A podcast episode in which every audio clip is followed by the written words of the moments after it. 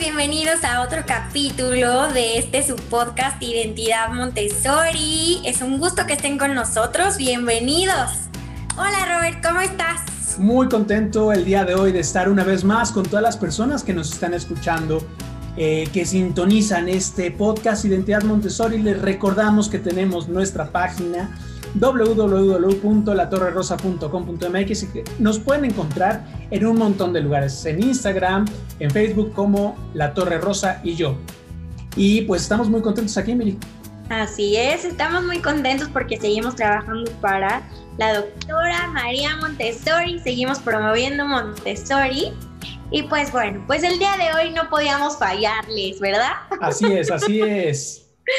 y pues lo padre de esto es que hemos hecho o hemos empezado a hacer una red Montessori súper bonita porque conocemos a alguien y ese alguien nos enlaza con alguien, ¿no? Entonces, así estamos armando una red padrísima y hemos conocido gente súper bonita. Y bueno, pues hoy tenemos el gusto y que esté con nosotros Mayre Arcos. Mayre, bienvenida, ¿cómo estás? Muchísimas gracias por, por invitarme. Es un placer estar con ustedes.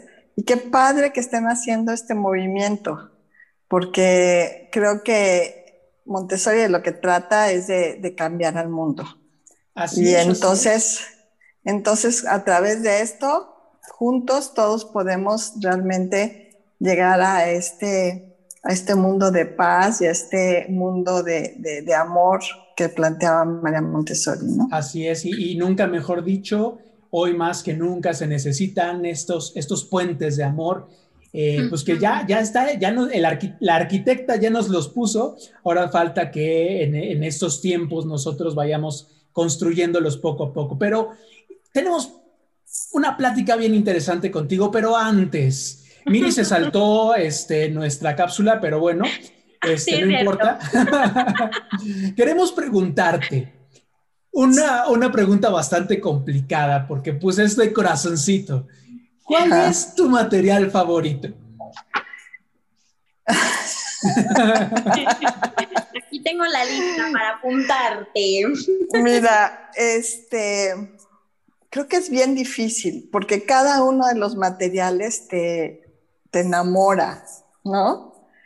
Este, durante, durante todas las etapas fueron, fueron muchos jalándome. Pero ahorita sí que pensé que el primero que, porque cuando yo tomé el área de matemáticas de casa de niños, el que me la pasé todo, todo, todo el curso llorando. Porque cada, cada, cada uno de los materiales me, me daba una, una emoción ver que tan fácil y tanto trabajo que costó. Entonces, este, pero así, así para decirlo, como me salió del corazón y rápido, el de, el de las fichas innumerales, de los pares y nones. Ese me, me, me, me apasionó cuando, cuando, cuando se te revela la diferencia entre uno y otro, ¿no? Es impactante, ¿no? Bueno, pero si me voy más allá, el banco, las, este, luego los mapas son apasionantes, o te vas a las líneas, ¿no? A la línea de la vida. ¿Cuál, te digo? de, mis, áreas que creo que son las que dejan huella y que son la más importante, es vida práctica. Y de ahí no hay un solo material que sea, que sea mi preferido. Lo vamos a dejar como un concepto general ahí.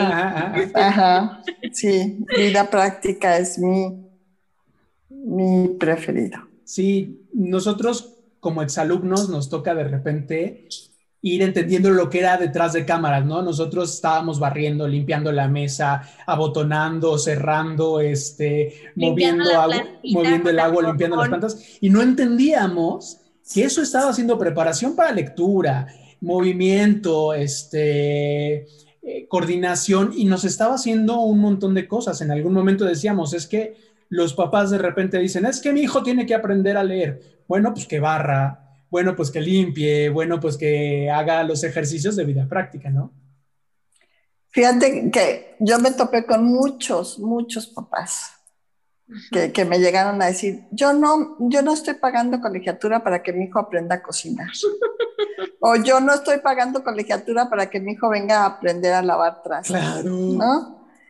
Y, y yo decía, te juro que siempre era respirar profundo y, y, buscar la forma de ser empático con estos papás y explicar, porque así como, como muchos llegamos a Montessori, no entendíamos, ¿no? Lo que pasa es que cuando te sumerges, te apasionas. Para ustedes es muy fácil. Claro. Porque ven, ven desde otra forma, ¿no? Porque ustedes dos ya lo vivieron, ustedes ya estuvieron ahí. Este, pero yo veo a los adultos Montessori, tienen un chip totalmente diferente a los bueno, no, no se dice los adultos Montessori, los adultos que estudiaron en un ambiente Montessori, en una escuela Montessori, tienen un chip muy diferente, razonan y resuelven las cosas de otra forma. Entonces es, es, este, es, es un gran privilegio y es un gran regalo haber estado en una escuela Montessori. Definitivamente. Sí, de verdad que sí. Se valora muchísimo. Perdón, te quité la palabra de la no, No, no, no, no, no. es que dentro, dentro de esto justamente queríamos conocer eh, cómo, cómo inicia tu identidad Montessori, cómo conoces Montessori y cómo entras dentro de esta maravillosa filosofía. Yo llegué de la forma más extraña y que ahora veo que mucha gente llega como yo. Yo estudié en una escuela tradicional, bilingüe, de alto rendimiento, súper, súper, ¿no? Entonces, en, dentro de mi cabeza, eso era la forma de, educación. Pero si yo me voy hacia atrás en, esta educación, yo sufría las tareas.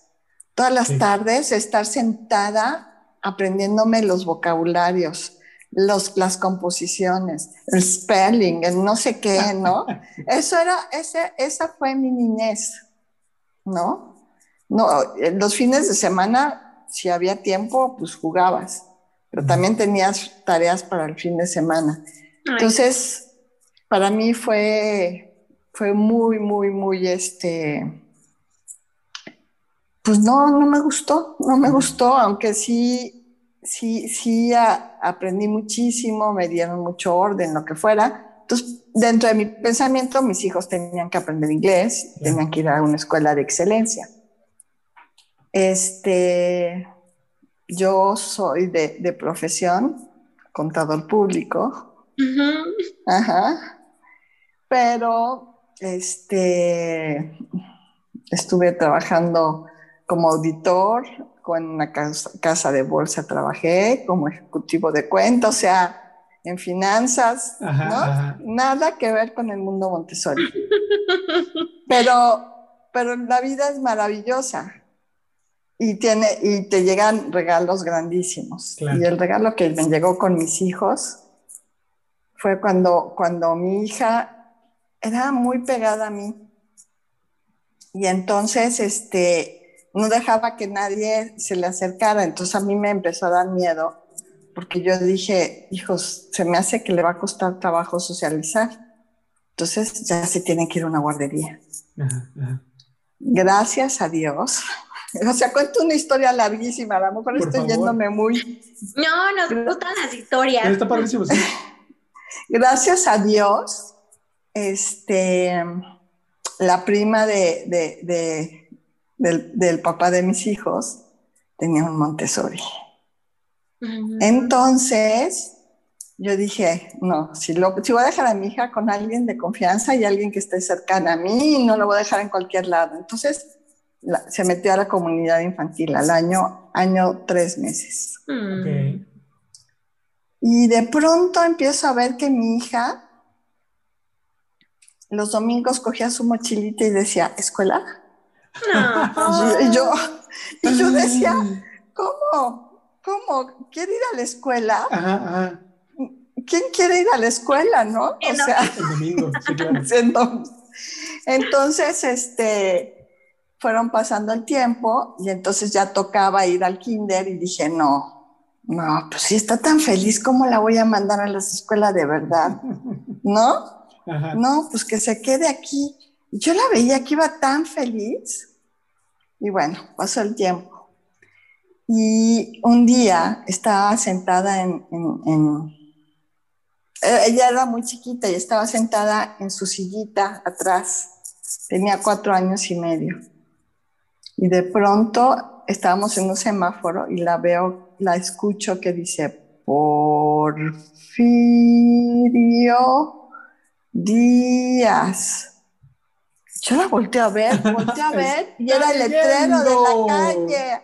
Había leído a los cuatro y medio, o sea, dije, ¿cómo? O sea, sí le leía yo todas las noches, pero, pero yo nunca me había sentado a hacer una tarea ni a hacer una plana con ella. ¿Cómo que sabía?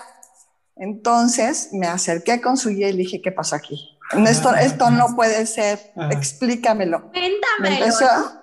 Sí, entonces me empezó a explicar cómo, cuál era el proceso de la lectoescritura nunca, nunca más salí de Montessori. Claro, ah. Entonces de ahí estudié comunidad infantil, después estudié casa de los niños, estuve, eh, me vine a vivir a Puebla, eso, eso era en México. Mm. mis hijos iban al San José Insurgentes con Chelo Franco y este, bueno, yo ahí en la escuela fui feliz viendo a mis hijos entrar y siendo felices, viendo cómo lavaban tras, los trastes, viendo cómo, cómo se ponían sus mandiles, cómo, cómo hacían los mapas, cómo, cómo hacían mil cosas. Entonces, por eso digo, yo ya no salí de Montessori. ¿Y, y, y qué, qué sucede con Montessori? Que se convierte en una pasión. Se convierte en, en, en, en tu vida. Sí. ¿No? Este te transformas, o sea, aprendes de ti, aprendes a, ver a los, al otro de una manera tan diferente que es, que es impresionante. Entonces, bueno, ustedes fueron súper afortunados. Yo, ¿qué hubiera sido mi vida si, hubiera, si yo hubiera estudiado desde chiquita en, en Montessori? O sea, imagínense, o sea, yo, ustedes, para poder hacer todo el movimiento de la mano, para poder escribir, ¿no? ¿Qué hicieron? Limpiar la lavaron, lavaron la mesa, limpiaron los vidrios, ¿no? Este, pulieron el metal. Toda la pinza. Sí.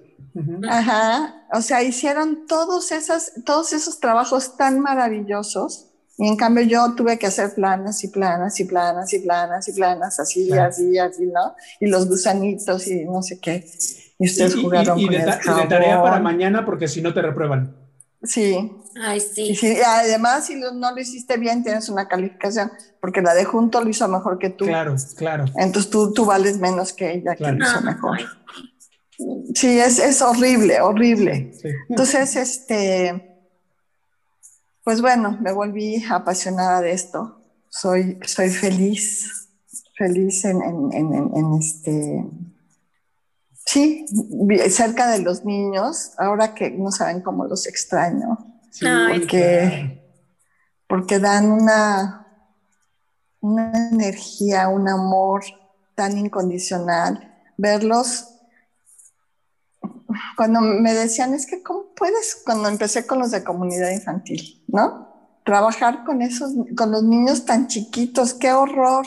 Si vieran, si vieran qué cosa tan maravillosa es. Y no es por los chiquitos y porque, sino porque realmente vas viendo en ellos, si ves de un día a otro, cómo van habiendo estos procesos de, de, conocimiento y de, avance en cada uno de ellos.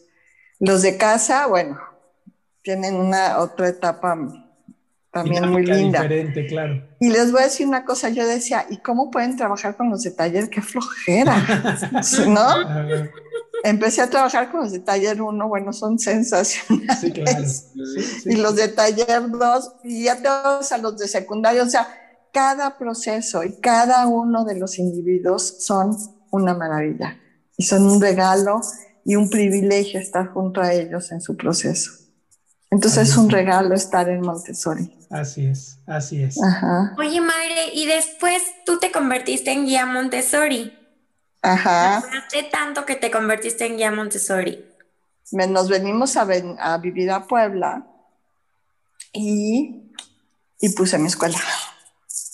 Entonces, inicialmente era una comunidad infantil, después este, eh, ya pusimos casa de los niños, después pusimos taller, uno, porque los papás me dijeron que ellos no se iban y que le hiciera como pudiera, y yo les decía, pero no tengo ni incorporación, pero ábrele y así hasta taller 2. Este, y después me ofrecieron este, estar, eh, ser directora del Montessori de la Ciudad de México. Y ahí estuve unos años de directora del Montessori de la Ciudad de México, pero a la par, o sea, cuando yo abrí mi escuela, eh, creamos una, una asociación, que es la Asociación de Escuelas Montessori de Puebla, que este que lo que, lo que, o sea, el propósito de esto es, en lugar de estar, o sea, seguir la filosofía Montessori, esta filosofía de paz, aunque cada una de las escuelas tenga su personalidad, una sea AMI, otra sea AMS, otra sea MEPI, otra sea lo que sea. O sea, el, el, el, punto es eh, de unión es Montessori.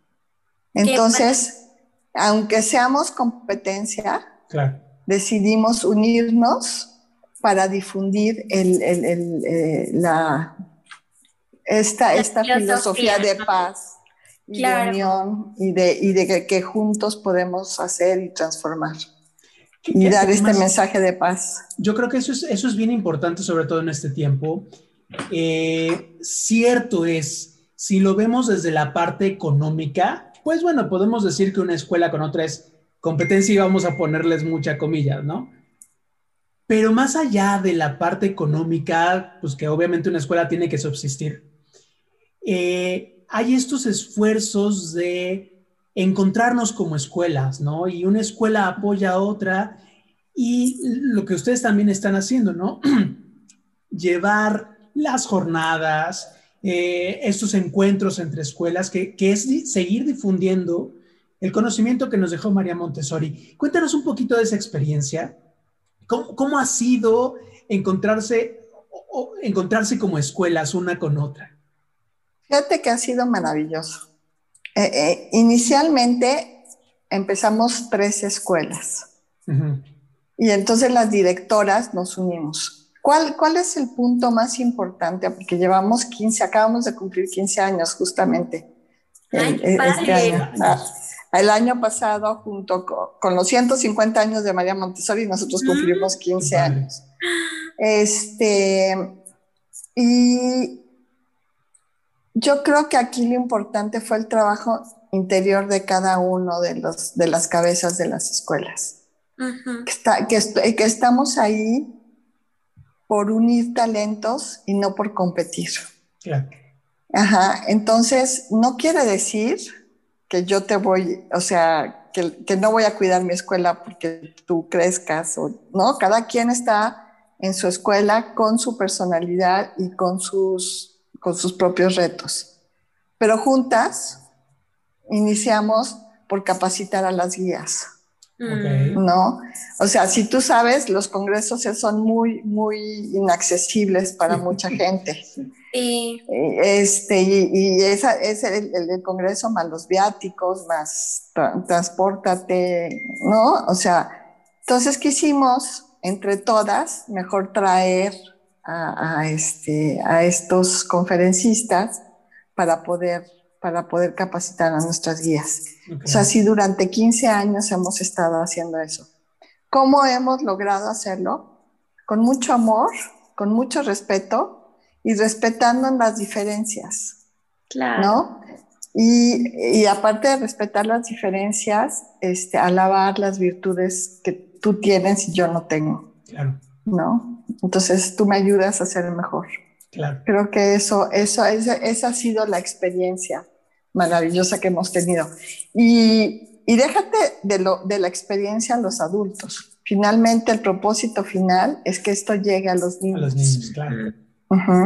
Entonces, creo que más que nada es congruencia lo que, lo que está haciendo la asociación, ser congruente con una filosofía, porque mucha gente dice, soy Montessori, pero tú estás excluida, ¿no? Sí, sí. sí. Este, porque Y- tú no eres quien soy. Claro, Ajá. así es. Entonces, ese es el punto. Ok. Vamos a hacer una pequeña pausa y regresamos porque se va a poner muy interesante esta plática. En un momento regresamos en este podcast Identidad Montessori. ¿Está cansado de usar la misma playera aburrida de siempre? ¡Oh! ¡Sí! ¿Cómo lo supo? ¿Está cansado de que por ser niño Montessori creían que usted era incontrolable? No se aflija más. Hemos abierto la tienda La Torre Rosa en línea, donde usted podrá comprar Mi playera de las letras de lija. Yo quiero las del binomio. Las cadenas, los mapas, los mapas. No espere más. Visite www.latorrerosa.com.mx y compre la suya. Muchas gracias. Bienvenidos otra vez. Ya estamos de vuelta aquí platicando súper a gusto con Mayre. Mayre, bienvenida otra vez.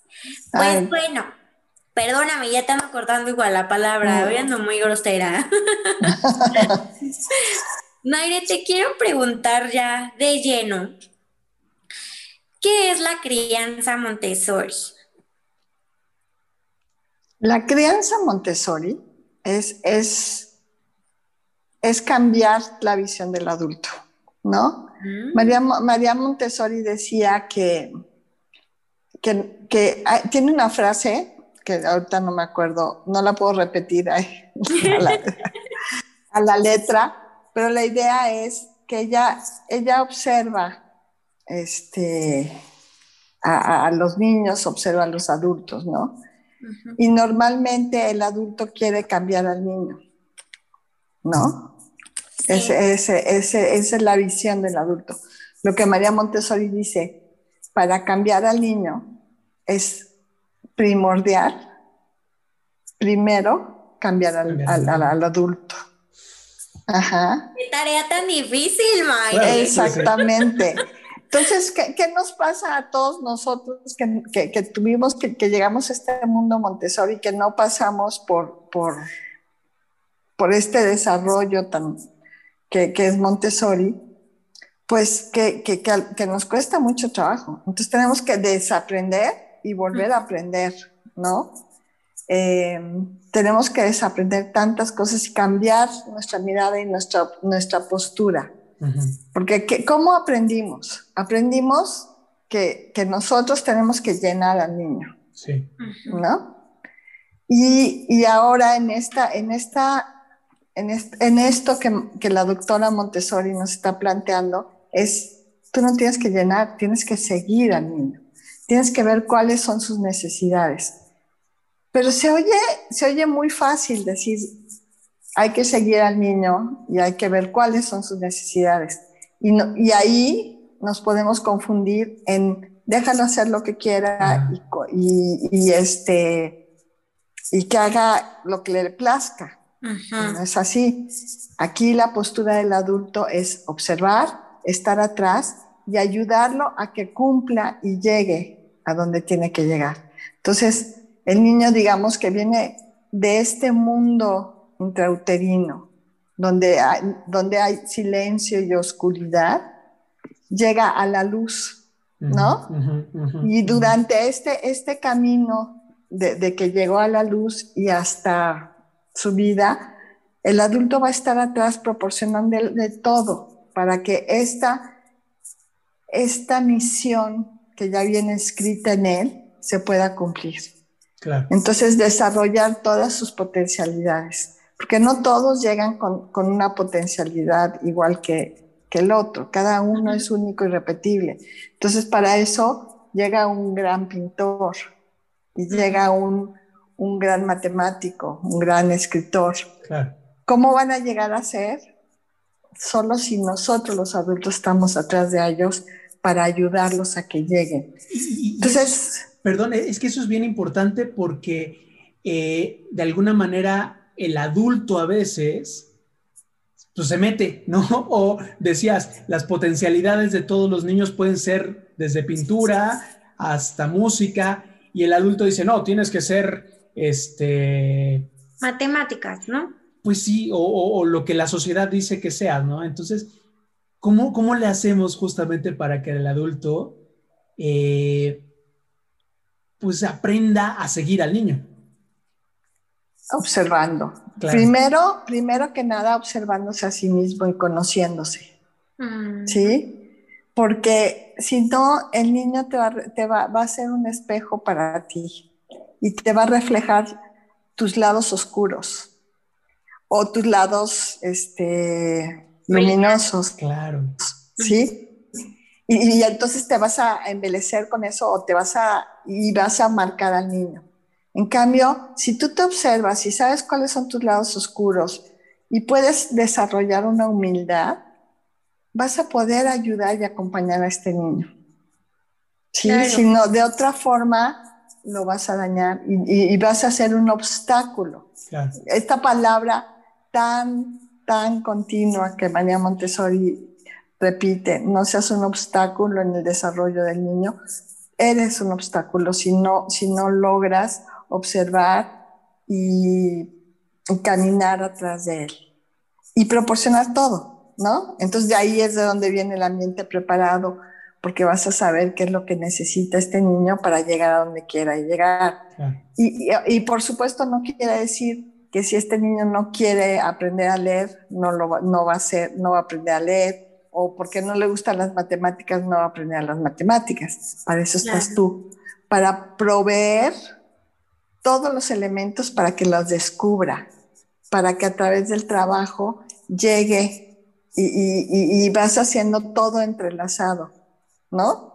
Para que llegue a ser, eh, eh, este, de- aprenda a leer, aprenda a contar, aprenda lo que necesite aprender y desarrolle todo lo que, lo que está en su misión. Claro. Hay, hay una cosa que está pasando hoy en día y es que pues el papá está cerquita del niño, ¿no? Muy cerca. ¿Cómo, cómo ves esta, esta realidad de la crianza en la actualidad, en el contexto desde luego de la pandemia, pero pues con los papás modernos, los papás Montessori modernos? Mira, yo creo que la, la- la- de entrada la, la- la sociedad se ha transformado, Sí. ¿no? Eh, a mí me tocó una, una generación en la que el papá era muy importante, ¿no? Y que con la mirada te, Te no, te dominaban, o sea, ya. Este, y, y espérate a que llegue tu papá y no sé qué, la, la, ¿no? La, y con un miedo terrible al adulto y a la autoridad. ¿sí? Entonces habían, pues la chancla era la, la mejor aliada en la educación. De la mamá. Pero La creo que pasamos por varias etapas y ahora creo que nos fuimos al otro extremo. a querer, a querer satisfacer a los niños con todo. O sea, por eso hablaba ahorita de observar y no quiere decir que cumplir las necesidades sea darles todo lo que quieren los niños, porque su necesidad no es un juguete, no es que, que si hace un berrinche deje de hacer el berrinche, nada más porque le, le cumpliste lo que él está pidiendo es, es, es todo, todo un proceso importante dentro de, de- de- de la educación de, de los niños. Este, entonces, ¿qué, ¿qué veo en esta etapa justamente que nos está tocando vivir? Está muy fuerte, ¿no? ¿Por qué? Porque los adultos estamos muy preocupados, bueno, primero por la salud, Claro. Sí. Segundo, porque estamos confinados y tenemos que convivir a fuerzas dentro de la casa. Y hay, hay, hay angustia por si hay comida o no hay comida, Ah. por si la enfermedad no sé qué, porque ya se, ya se enfermó, la abuelita no se enfermó. Pero creo que para los niños es un gran regalo, porque antes estaban corriendo para, para, para ir este, los papás trabajando. Entonces, córrele en la mañana a la escuela y los dejaban.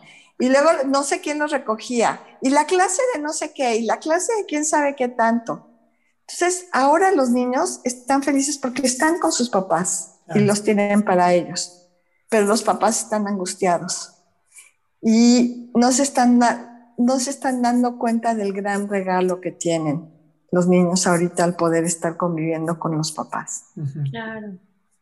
Este, entonces, como, como yo decía hace ratito, hay que desaprender y hay que observar, Sí. hay que dejarnos de esta parte de las competencias, de, de pensar en que el niño aprende a través del error y no a través de... de- de- de- el, el- equivocarse no es, ser, no es ridículo. Ajá. El, el- el- equivocarse ayuda a entender cómo, cómo sí lo hago, sí, este, cómo llego a una meta, ¿no? Ajá. Porque me regreso. Todos los materiales Montessori. Por eso ahorita que ustedes me decían, ¿cuál es tu material preferido? Pues es muy difícil decirte, porque todos, todos son maravillosos ese factor, claro. Y tienen este factor de control de error, ¿no?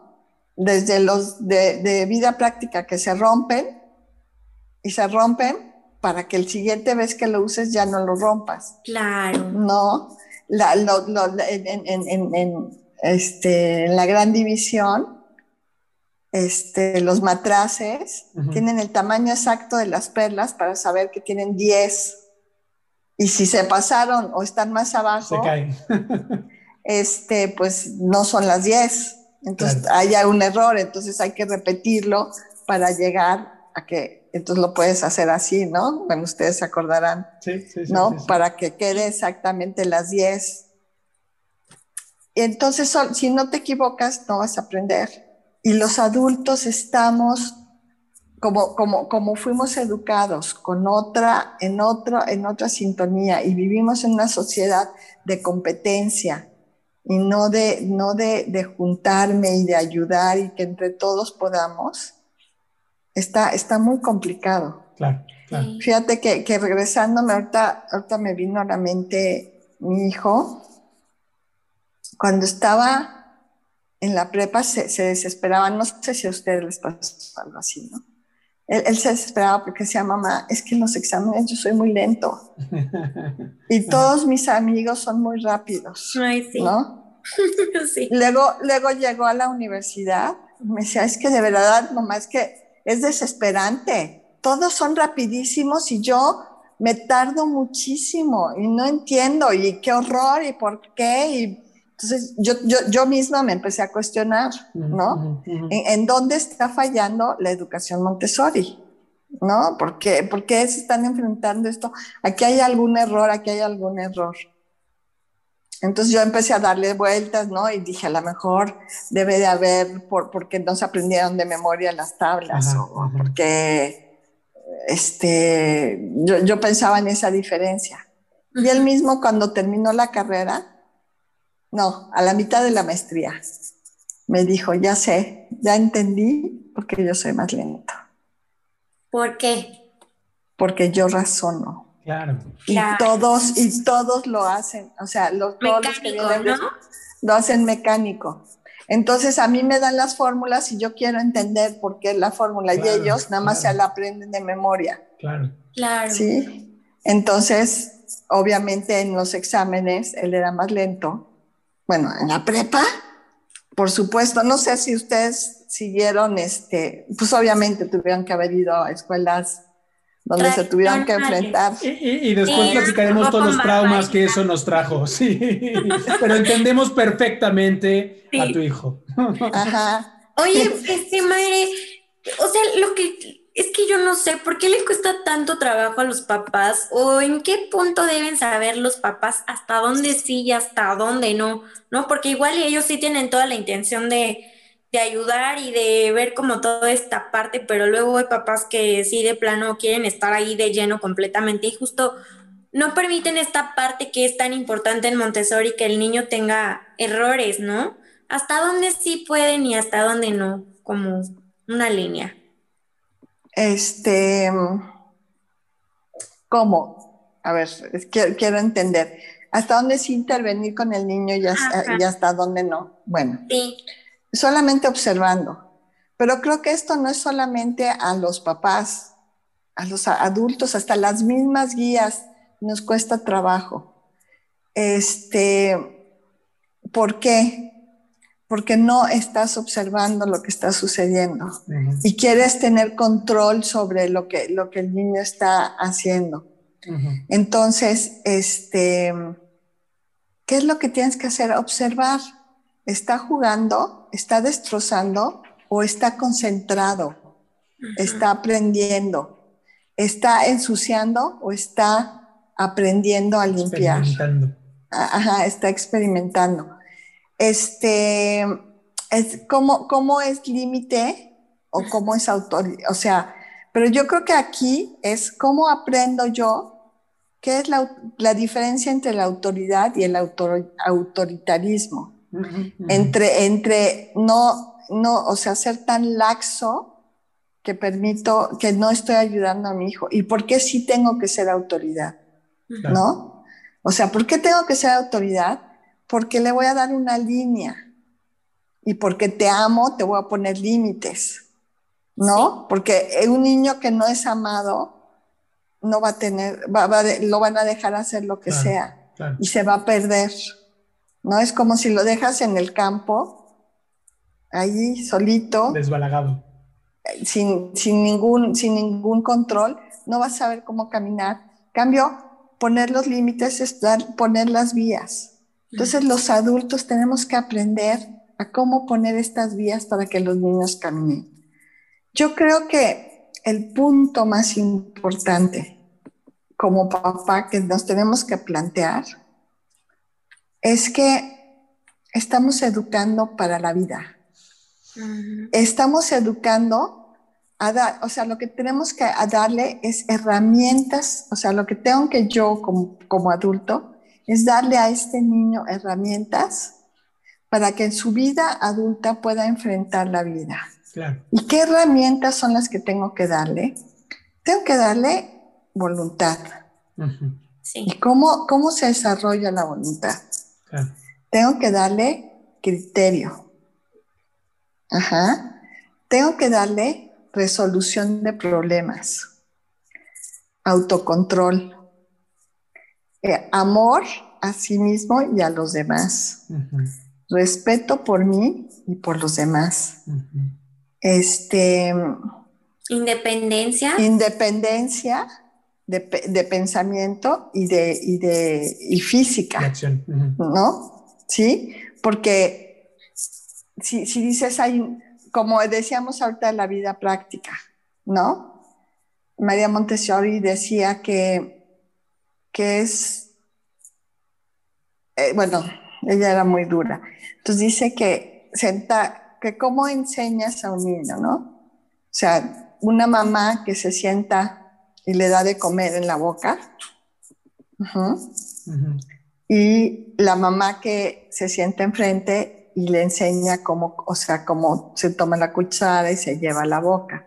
Claro. Dice que la primera es la labor de un, de un sirviente y la segunda es de un educador. ¡Qué fuerte! Eh, Sí, está muy fuerte eso. y entonces, Sí, y sí, entonces, ¿qué fue lo que nos educaron a nosotros? O sea, a nosotros, eh, la, la idiosincrasia en México es entre más cosas hago por ti, Más te mejor quiero. Más te quiero y mejor madre soy. Si no te hago las cosas es que no soy buena madre, Claro. ¿no? Entonces, es, es, te digo, es desaprender. Entonces, tenemos que pensar en que ¿cómo te voy a ayudar a hacer las cosas para que te llenes de estas herramientas cuando, para cuando tengas que enfrentar la vida, puedas enfrentarla? Porque no te estoy educando para este momento, para que te portes bien ahorita, para que ahorita resuelvas este problema. Estoy educando para el futuro.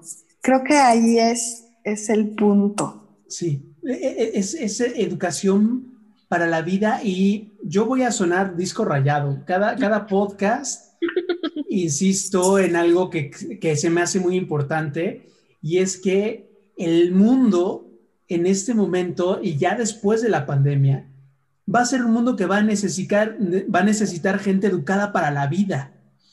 Porque si nos quedamos en la parte académica, va, va a ser, yo creo que vamos para dos años de una pérdida académica, solamente académica, muy fuerte. Sí. Pero afortunadamente la- el, el- el- el sistema Montessori sigue educando para la vida. Eso no se ha, no se ha, no se ha terminado. Y no hay calificaciones, no hay grados para seguir aprendiendo. Todo lo que nos dijiste, todo lo que tenemos que educar a los niños para la vida. Entonces, eh, estamos educando a los niños para el mundo que vamos a necesitar mañana y pasado mañana y en un siglo. Porque esas son herramientas básicas. Y además, si tú ves la tecnología, cada día va más avanzada. O sea, yo, yo, yo, yo cada día me siento más perdida, ¿no? O sea, la tecnología te va ganando, te va ganando, te va... ¿Cuándo me iba a imaginar yo estar, o sea, cuando yo era niña había un programa que se llamaba Los Supersónicos. Sí. Este, y era como lo inimaginable. El futuro. ¿no? Ajá, la gente caminando en bandas, ¿no? O sea, como Robotina. la robotina, hablando así con las citas Ajá. con el doctor, Ajá. este, aparatos que te hacían, ¿no? Tenemos el microondas que te La hace las claro. Pero, y- pero de, de- de niña eso era in- inimaginable en esa época. Ya Sí. llegó. Sí. Y, y para cuando nuestros niños estén, eso ya va a ser mucho más. ¿Qué es lo que necesitamos? Que estos niños, porque además toda la información está aquí. Claro, claro. Y al ratito va a estar en una cosita chiquititita. Lo importante es cómo, qué inteligencias y qué conexiones tienen hechas para resolver qué hacer con esa información claro. y saber cuál es verdadera y cuál es falsa. Ajá. Eso es lo que necesita el mundo. No, no, no, no, no, no, no adultos que, que quieran hacerse ricos a, a costa de cualquier cosa, destruir Claro. un río, de destruir un río, de matar a una especie. Claro. Este, no necesitamos adultos que no les importe llegar a un puesto gubernamental y robar. Y no les importe si están dañando a otros. No necesitamos adultos que pasen sobre los demás para conseguir lo suyo. claro. Necesitamos adultos que hagan, que hagan grupo, que creen naturaleza, que, que, que, que, que respeten ¿no? a, a- a- a- a cada uno de los seres vivos. Eso es, es, para eso es para lo que tenemos que trabajar.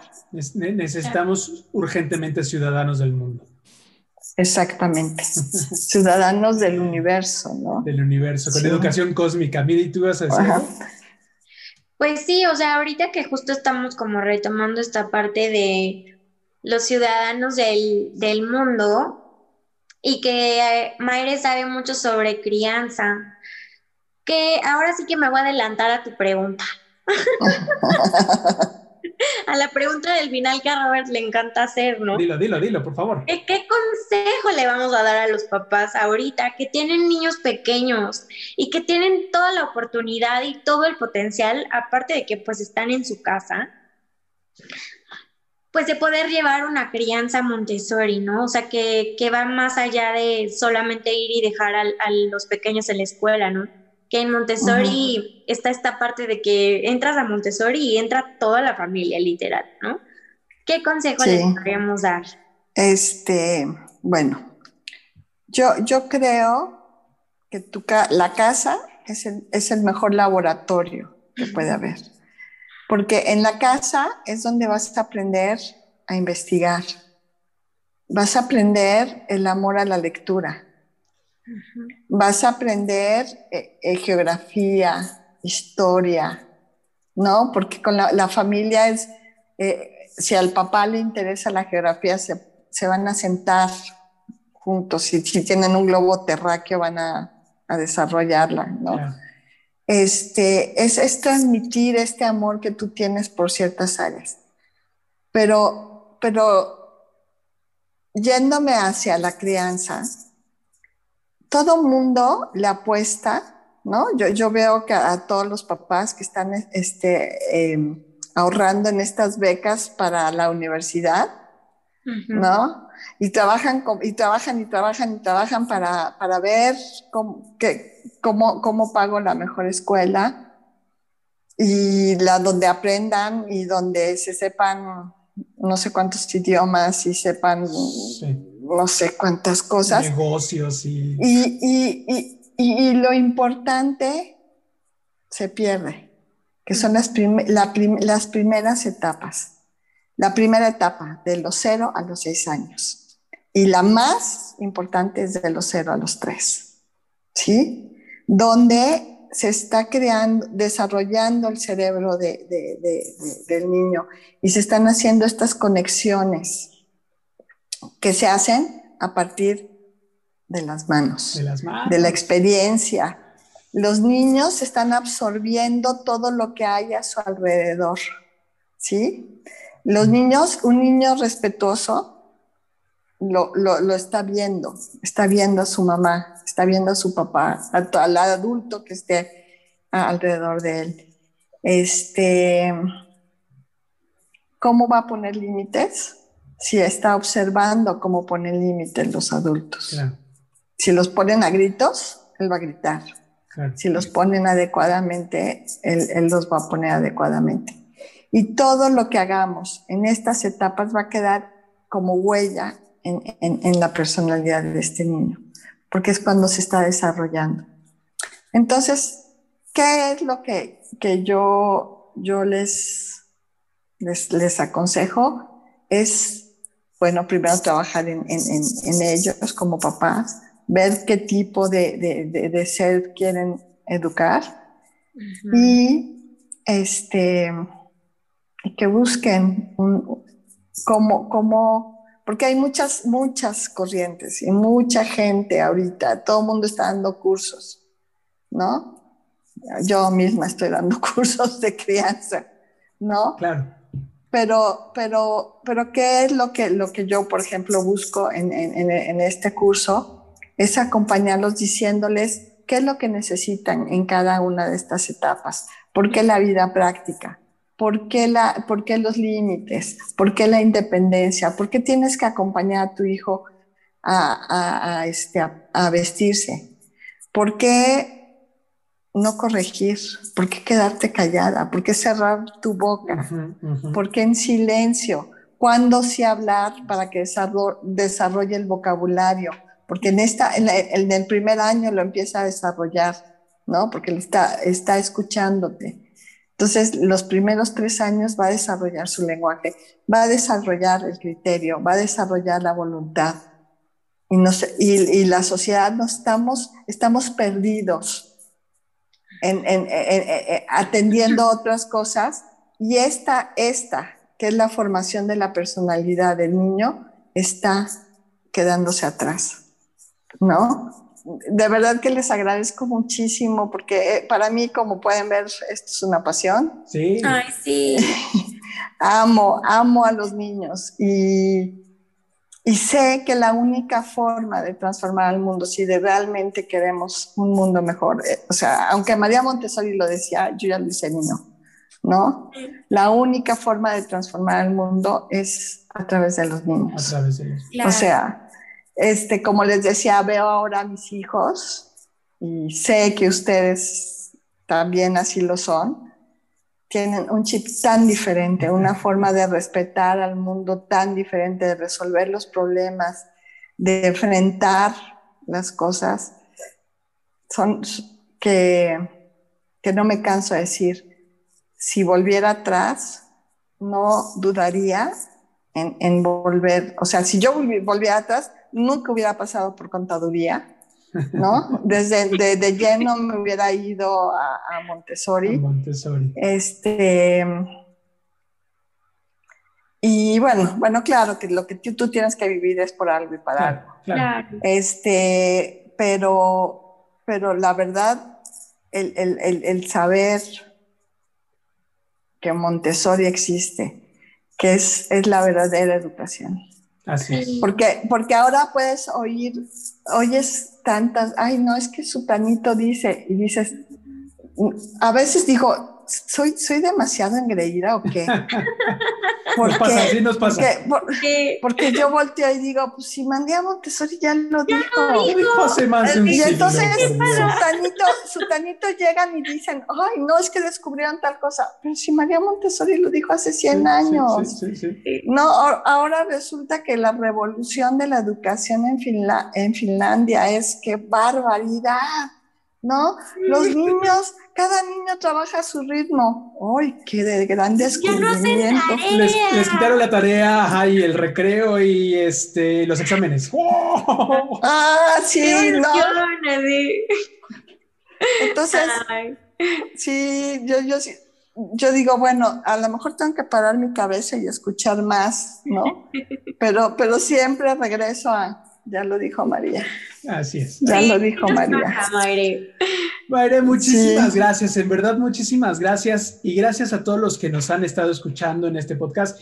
Vamos a seguir platicando con Mayre porque hay muchas cosas que, que- que seguir platicando acerca de su experiencia en la, en la asociación, más en temas concretos de la, de la crianza Montessori y más acerca de cómo le, le ha ido en sus cursos. Miri, despide de este programa. Muchas gracias por haber estado en nuestro podcast. Nos vemos en la próxima y no se olviden de seguirnos en nuestras redes sociales y nuestro YouTube. Hasta la próxima. Gracias, un abrazo y sean felices. Gracias. Gracias por escucharnos en este tu podcast Identidad Montessori. Recuerda que puedes enviarnos tus preguntas y sugerencias a través del correo contacto arroba latorrerosa.com.mx. O también en nuestras redes sociales de Facebook e Instagram con arroba la torre rosa y yo. Nos escuchamos en la próxima.